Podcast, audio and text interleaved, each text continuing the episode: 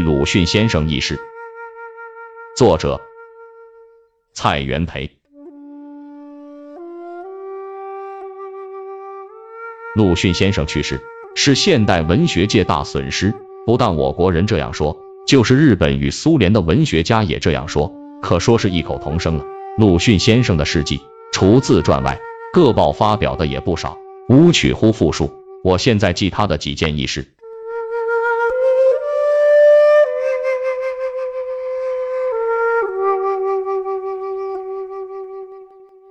三十年以前，我在德国留学的时候，觉得学德语的困难。与留学东京之堂弟国亲通信时，谈到这一点，国亲后来书说与周玉才、启明昆弟谈及，都说最要紧的是有一部好字典。这是我领教于先生的第一次。后来，国亲又寄给我或外小说集一部，这是先生与启明合译的，大都是北欧的短篇小说，一笔古奥。比林琴南君所译的还要古奥，只要看书名《域外写作或外》，就可知先生那时候与小学的热心了。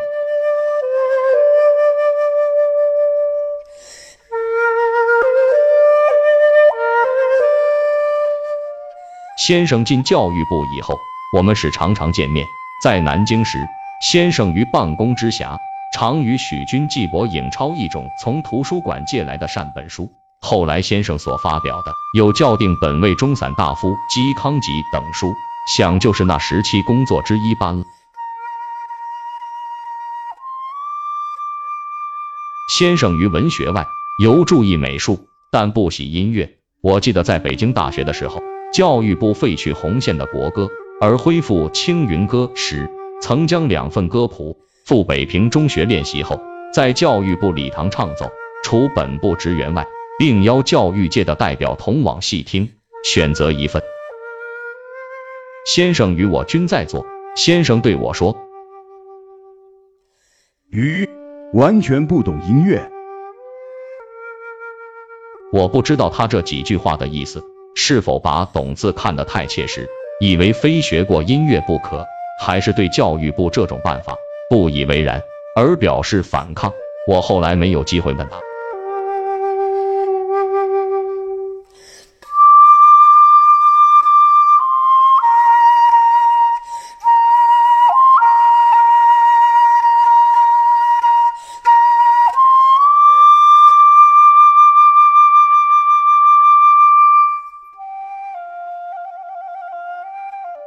我知道他对于图画很有兴会。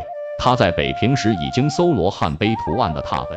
从前记录汉碑的书注重文字，对于碑上雕刻的花纹毫不注意。先生特别搜集，已获得数百种。我们见面时总商量到复印的问题，因印费太昂，终无诚意。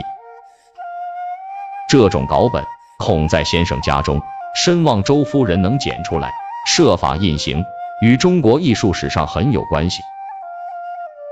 先生晚年提倡版画，印有凯绥科勒会之集一蒙克版画选集等，又与郑军振铎合选北平南址铺雅逊的信笺印行数函，这都与搜集汉碑图案的动机相等的。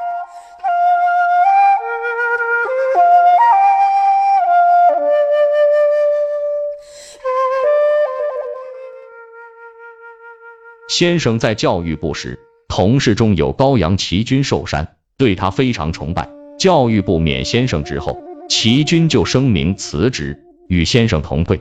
齐军为人豪爽，与先生的陈毅不同。刘德喜法正，并不喜欢文学，但崇拜先生如此，这是先生人格的影响。